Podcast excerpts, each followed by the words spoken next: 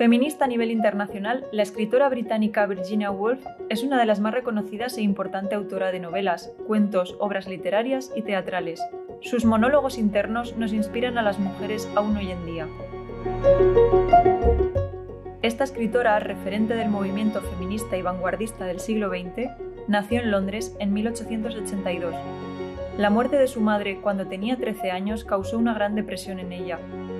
A partir de entonces, su padre decidió que él la educaría en casa. La depresión y las crisis nerviosas la acompañarían hasta su muerte.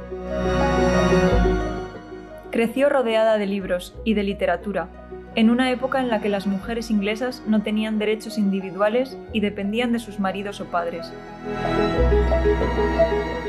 Desarrolló una conciencia crítica sobre las mujeres y el feminismo, que vemos reflejada en todas sus obras, en su obra más famosa, Una habitación propia, Virginia llegó a preguntarse, ¿qué necesitan las mujeres para escribir buenas novelas?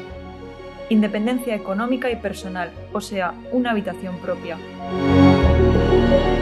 Una obra autobiográfica refleja que sufrió abusos sexuales por parte de sus hermanastros y desarrolló desconfianza hacia los hombres. Cuando murió su padre, sufrió una crisis nerviosa por la que tuvo que ser ingresada, además de un intento de suicidio. La enfermedad la acompañó durante toda su vida. Hoy podemos afirmar que era un trastorno bipolar. Virginia nunca recibió la ayuda adecuada y terminó por quitarse la vida en 1941. Virginia Woolf fue una mujer adelantada a su tiempo y una gran defensora de que las mujeres recibieran una educación de calidad. Su figura sigue siendo un referente en el movimiento feminista y literario.